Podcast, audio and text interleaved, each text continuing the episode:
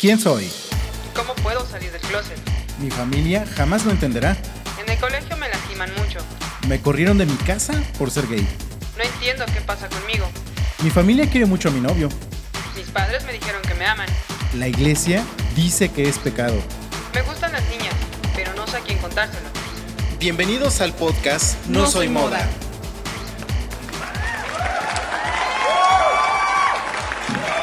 Hola, ¿qué tal chicos? Bienvenidos a No Soy Moda. Estamos hoy en un nuevo programa. Hola, ¿qué tal? Mi nombre es Israel González. Hola, yo soy Yasmín Mondragón. ¿Y reconociste esa voz? ¿Sabes quién es? Si nos escuchaste en el programa anterior ya sabes quién es. Y si no, mira, ponle pausa, escúchate el programa anterior y después te regresas a este. Y ya escuchas los dos el día de hoy. Con nosotros está ahora de conductora también, Eliana. Orejuela, bienvenida. Gracias, gracias por la invitación. Esto no se lo esperaba nadie. Ni tú, Pues, creo. Ni yo tampoco. No, no es planificado para nada. Este, sencillamente les gusté, de repente dijeron, ay, queremos esa voz. Y mira, aquí estoy, chicos, de nuevo. Nuevo Para- elemento en No Soy Moda. Exactamente. Y como siempre, lo vamos a decir siempre, tenemos un invitado muy, muy especial el día de hoy. Una persona que trabaja para el gobierno. Para el gobierno. O sea, ya desde ahorita ya pasó mejor vida. ya tiene la vida asegurada. Exacto. Bueno, con este gobierno ya no se sabe, pero... Sí, definitivamente. Eso es otro tema. Ese es otro tema. Estudia, eh, más bien, estudió Derecho en la UMAD, en la Universidad de Madero, y hoy está con nosotros. Su nombre es...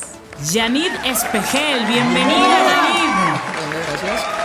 eh, Bueno, déjame te digo que entre sus hobbies está viajar, aparte le gusta leer y tomar café.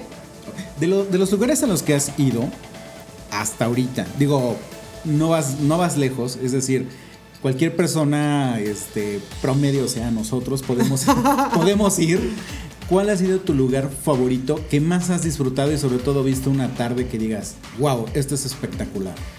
Ok, uno de mis lugares favoritos es Real del Monte. Amo esos atardeceres ahí, viajar en carretera, aunque las curvas te pueden dar súper miedo y matarte. Es maravilloso. Un atardecer ahí con una taza de café es maravilloso. Si tienen la oportunidad, vayan, disfrútenlo. Real del Monte, ¿dónde se encuentra? Real del Monte se encuentra en Hidalgo. Ok, y más o menos cuánto tiempo te haces y cómo vas? ¿Vas en auto? ¿Vas en moto? En autobús. ¿En autobús? No, voy, voy en auto, amo viajar en carretera y está aproximadamente unas dos horas y media de camino. Nada más tengan cuidado porque tiene unas subidas un poco peligrosas, pero es muy muy bonito. Ok, entonces tú que nos escuchas ya sabes a dónde darte un pequeño paseo. Si eres de Puebla, te queda a dos horas y media. Si eres de algún otro lugar de la República, bueno, vente a darte una vuelta a Puebla y te vas a Real del Monte. Y si eres de otro lugar, si eres de otro país, bueno, pues qué mejor que tomarte un avión, venirte a Puebla, disfrutar Puebla Fácil, e fácil. irte a Real del Monte.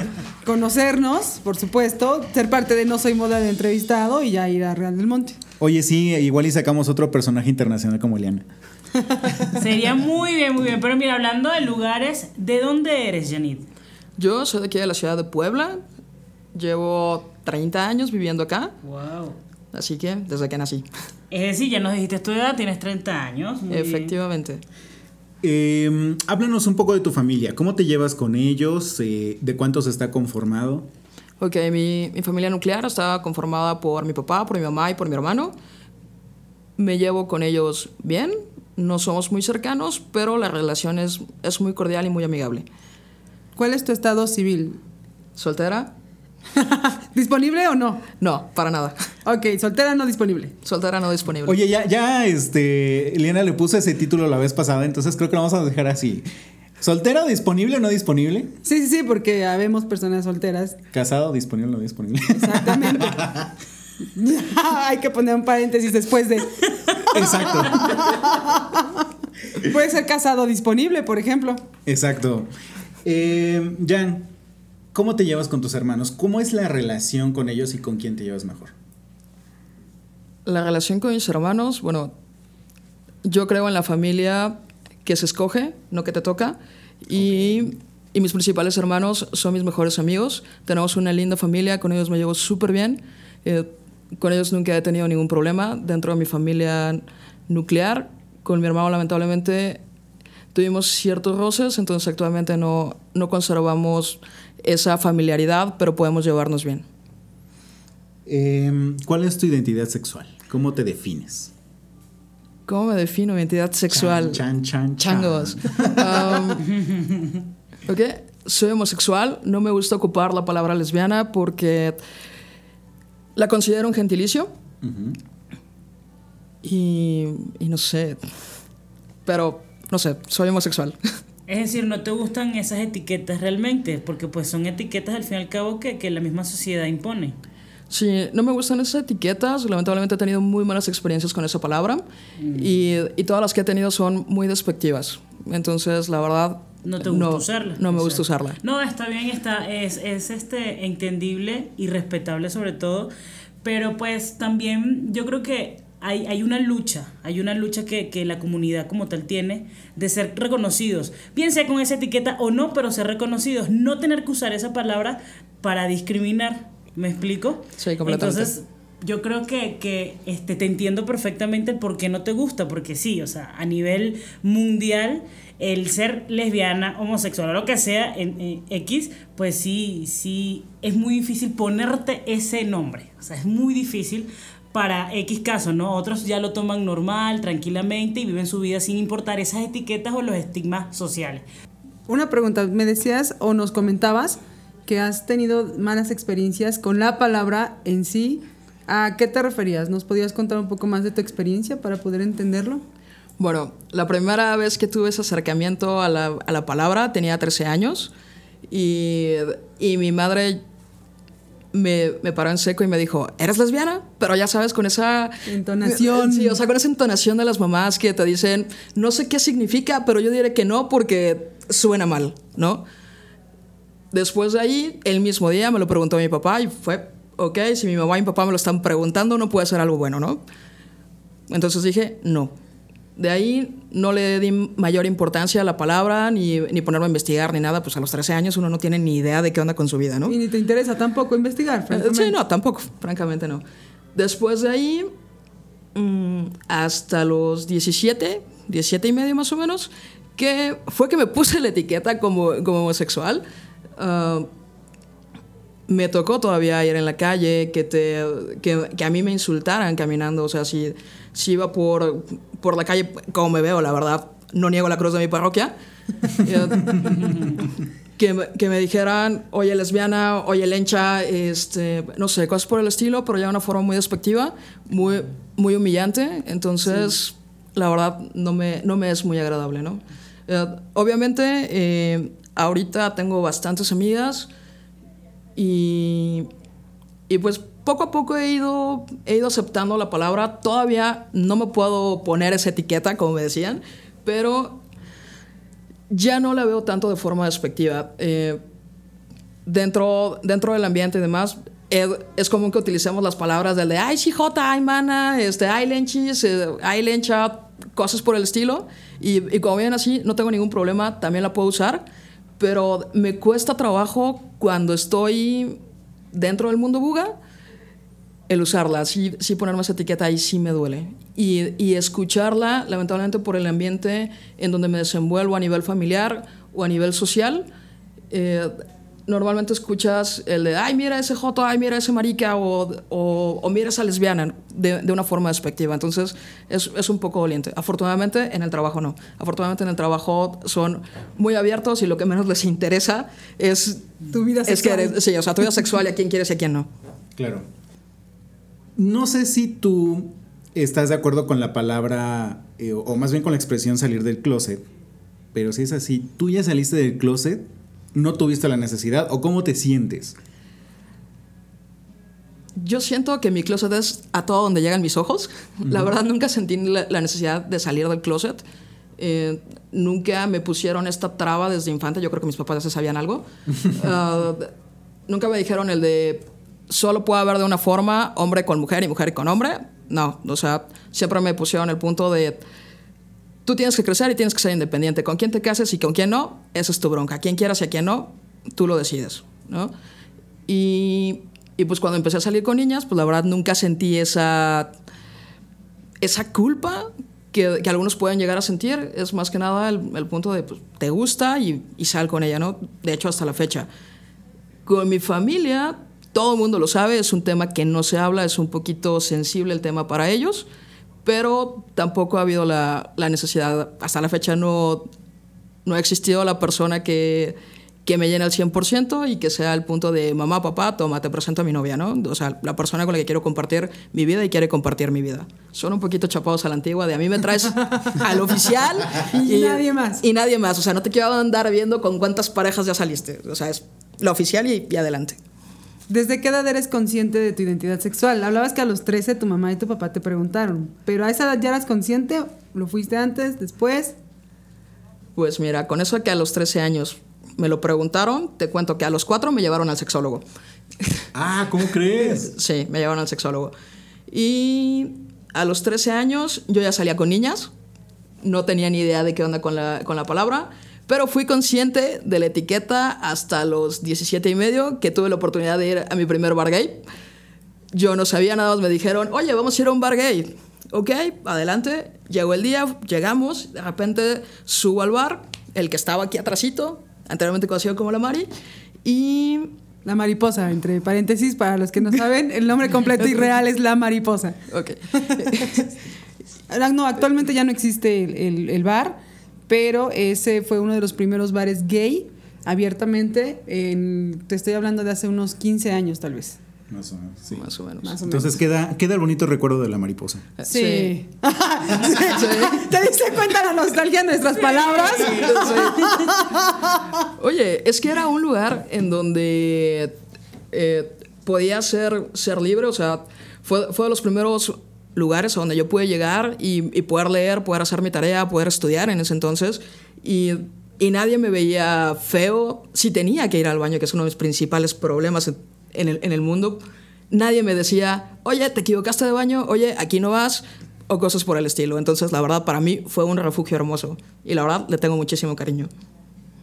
Regresando al tema. Te fuiste al mariposa y después, ¿qué pasó? Ah, subí al bar y de repente fue, mira, niños con niños, niñas con niñas, ah, soy gay. De aquí soy, dice. Efectivamente, de aquí soy. A los 13 años eh, que te encararon tus papás, por así decirlo, a los 13 años que te empezaron a, a dar señales que yo supongo que no fueron lo que tú en algún momento esperabas, ¿cómo fue tu vida en la escuela? Porque a los 13 me parece que todavía estás en secundaria, ¿no? Sí, todavía estaba en secundaria. La verdad fue muy difícil. Eh, yo fui el puerquito de la escuela.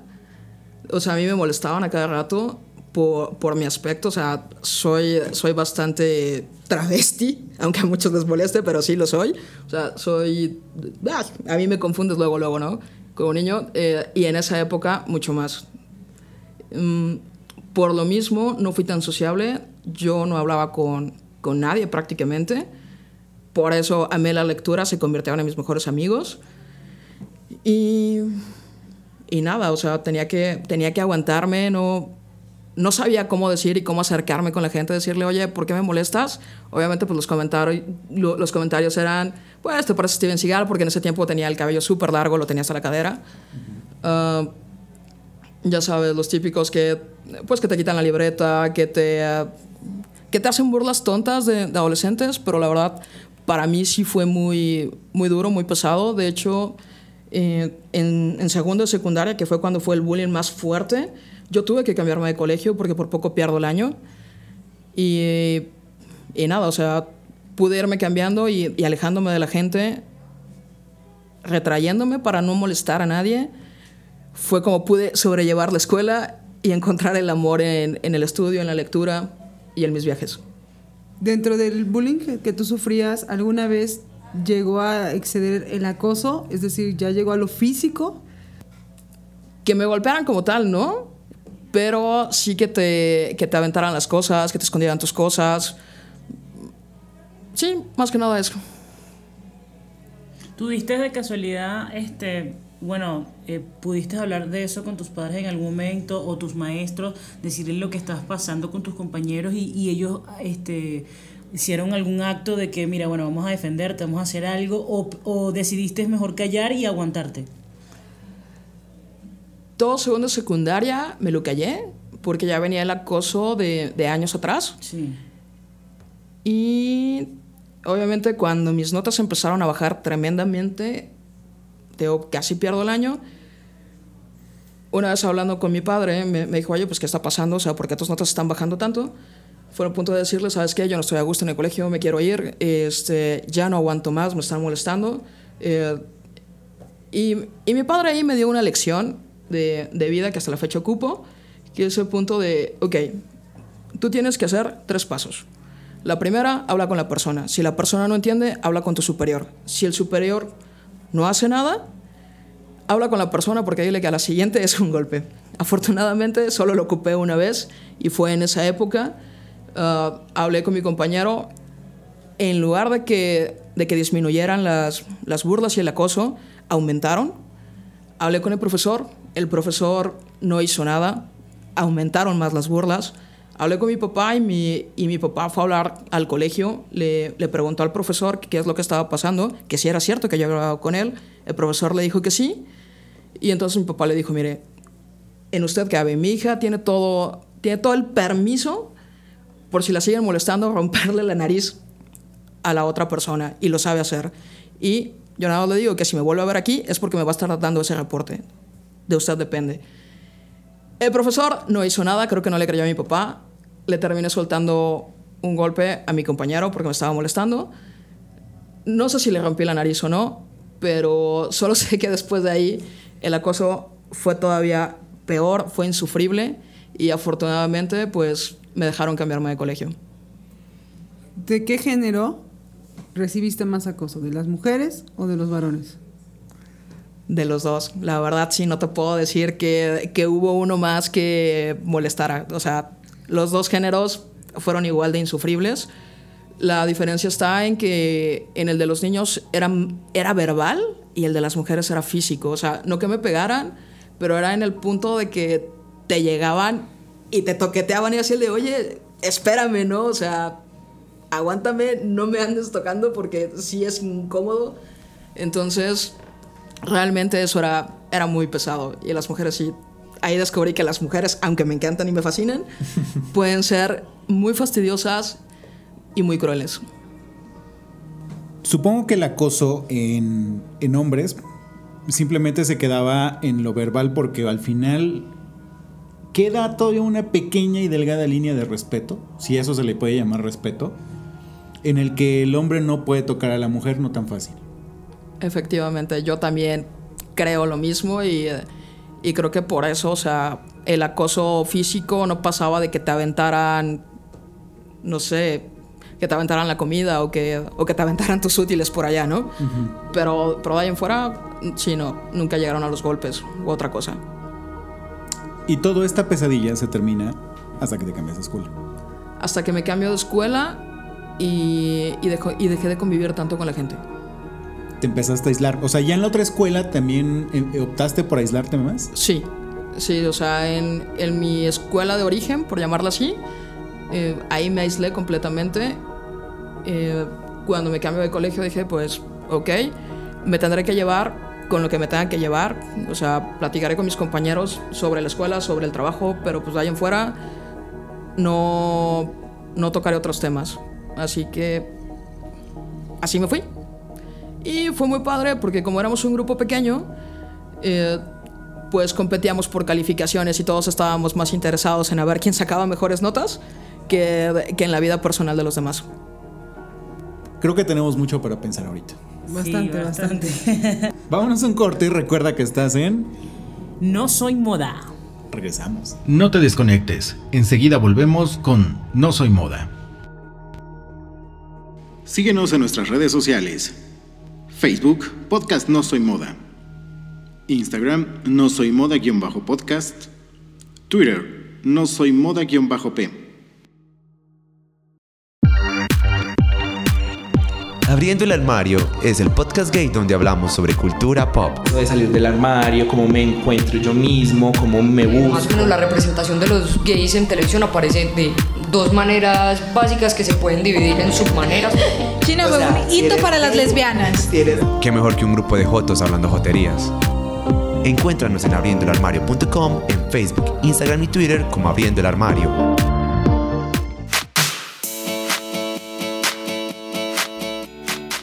Hola, yo soy Pedro Beltrán. Y yo soy Daniel Santos. Y te invitamos a que no te pierdas Pride, donde no somos machos. Pero somos muchas. Todos los miércoles a las 7 de la tarde en la página Noticias Sonora. Y a las 9 de la noche, hora centro. Así que no te pierdas Pride, donde arrancamos con, la jotería.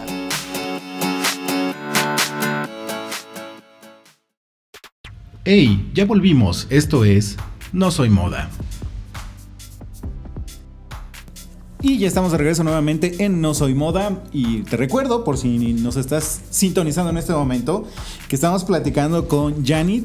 Eh, nos está platicando de sus vivencias en la secundaria, de su forma, de cómo terminó con la, la discriminación, de cómo terminó con el bullying y simplemente tuvo que cambiarse de escuela porque la institución en la que estaba, de plano, no hizo nada. Nos comentabas que esto fue en la secundaria, ¿verdad? Sí, efectivamente. Y de ahí, pues nada, o sea, pude, pude cambiarme de colegio. Eh, estuve dos años en otro colegio en donde no tuve problemas. Después de ahí, tontamente se me ocurrió cambiarme a otro, claro, por una niña, ¿por qué no?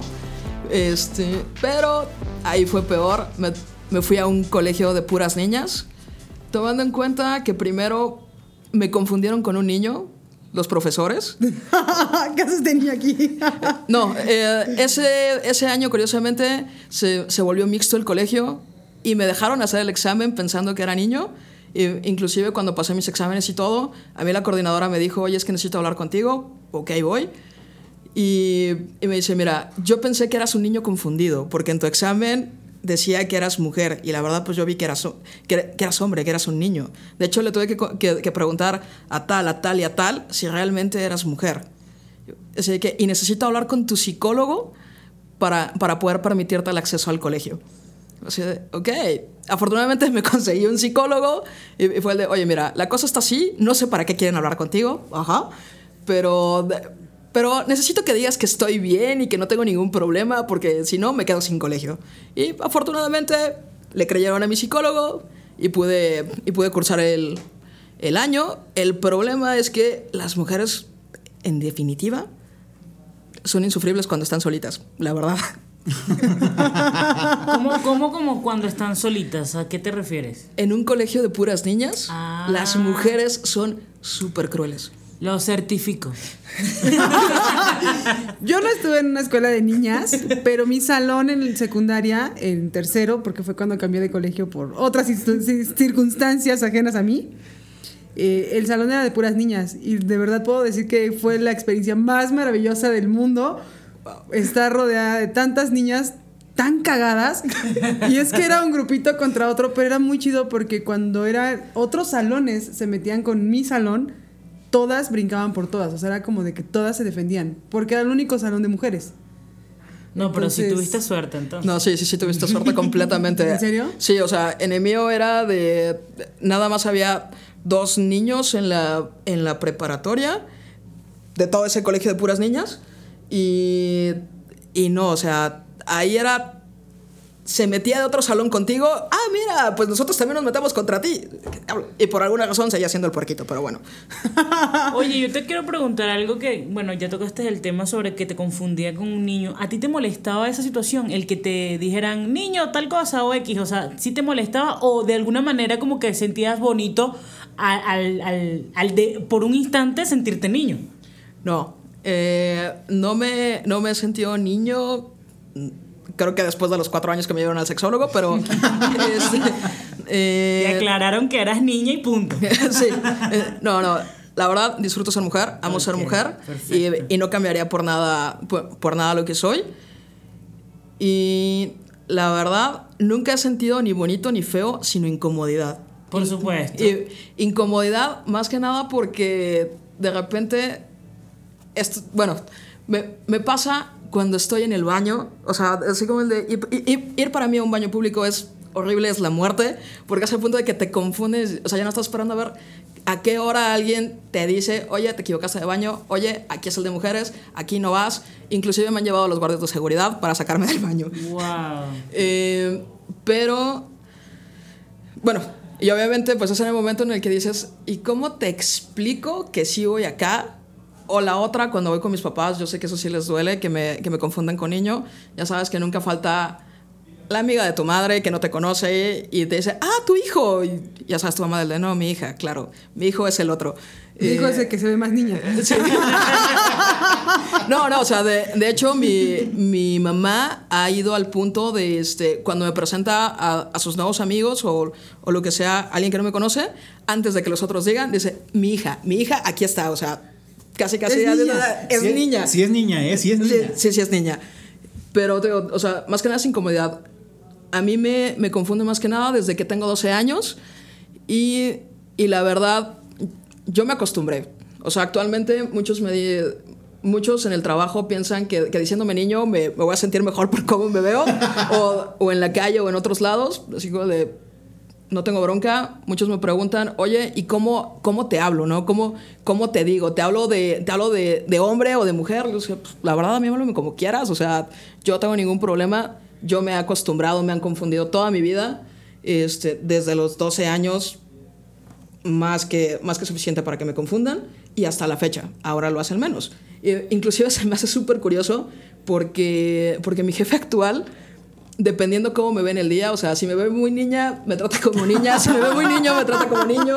eh, pero Él también se adapta. Sí, o sea, sí, o sea, completamente. Eso es precioso, la verdad que, que el jefe Sí. se adapte a ti está súper genial. No, sí, no, o sea, mi, mi- mis jefes, o sea, por cómo me veo, no, no tienen ninguna, este, ninguna problemática. Por eso amo mi trabajo. Es el primer trabajo en donde no me pone ningún pero por cómo me veo y me dan la oportunidad más que nada por mis conocimientos y no por, y no por mi aspecto.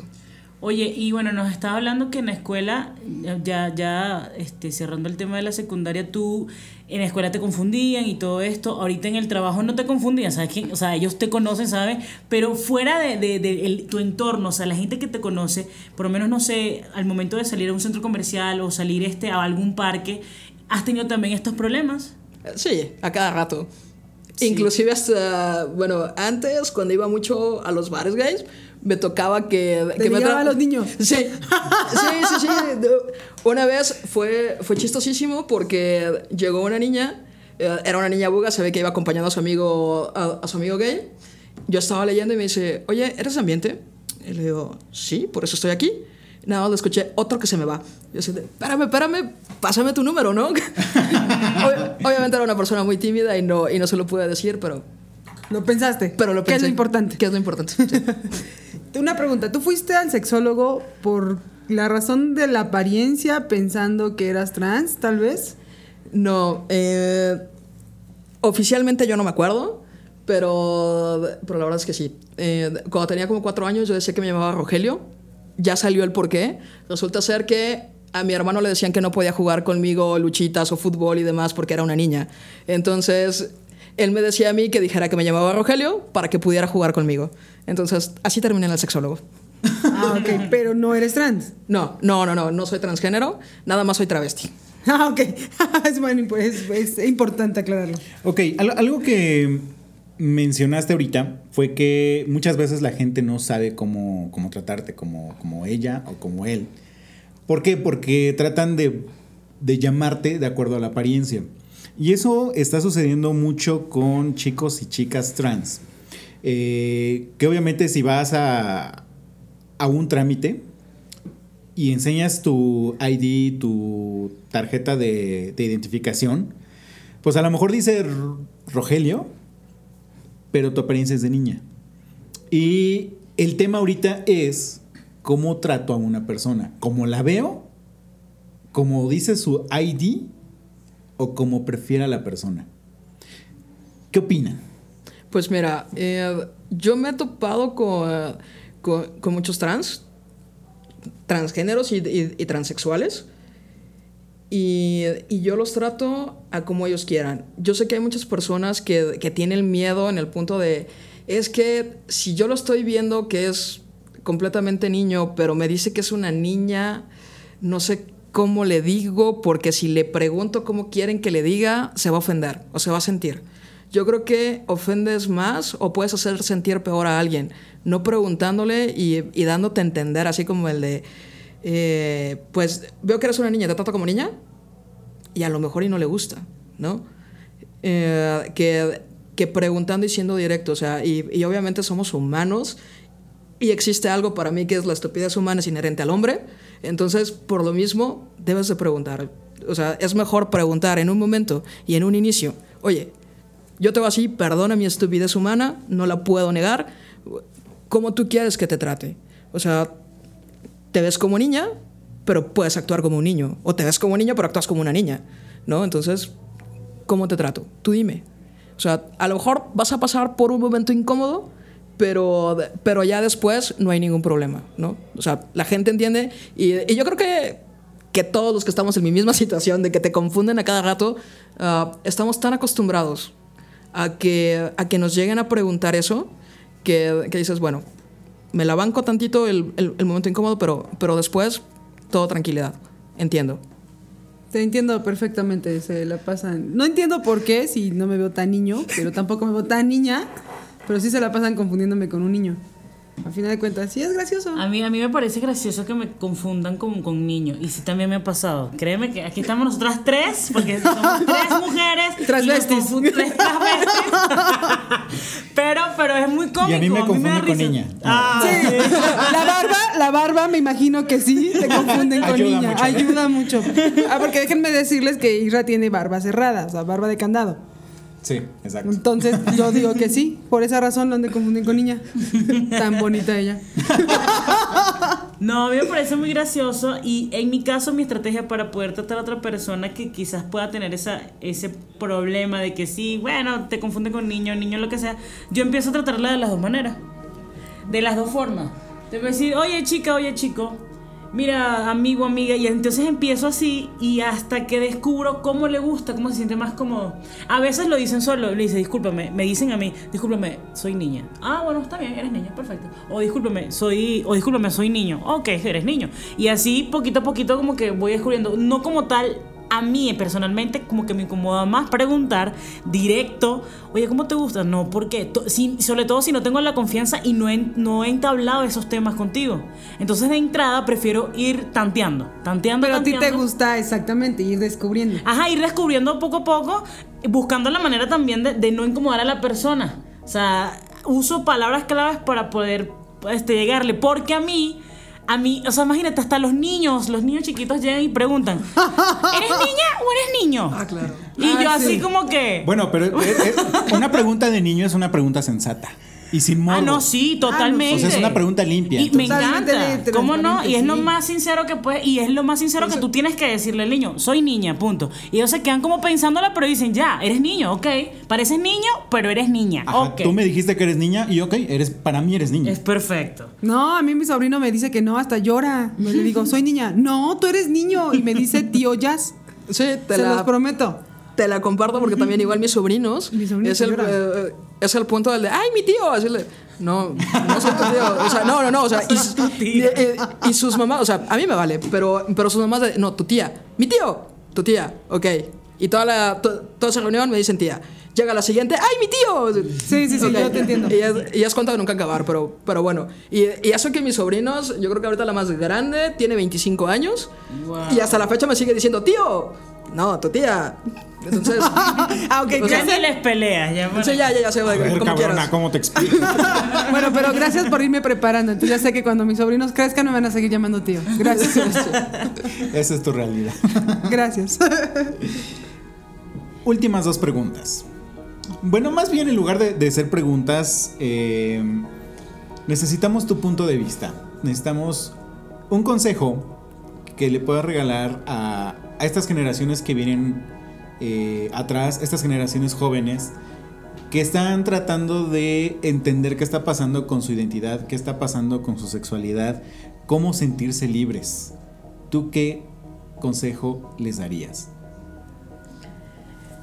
Que les valga queso lo que la gente piensa de ellos. Uno no se puede detener a estar escuchando el comentario de los demás sobre qué eres, qué no eres. Solo tú puedes descubrir quién eres, cómo te sientes cómodo. La- las batallas son difíciles, muchas veces son dolientes, inclusive por, por tu propia familia, pero no te puedes encerrar y quedar con la idea de seguir una normalidad o un estándar, porque el estándar lo pones tú, porque es conforme a tu vida. Tu vida es tu estándar y es tu normalidad, no la vida de los demás. Lo que los demás quieran hacer con ella es su bronca, tú tienes la tuya. Y, y es, y es difícil.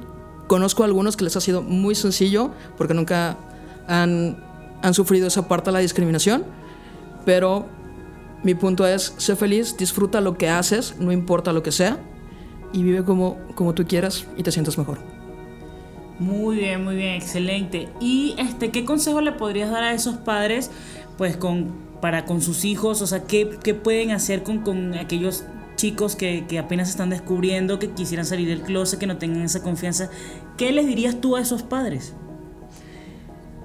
Lo mismo que el sexólogo le dijo a mi mamá cuando tenía cuatro años.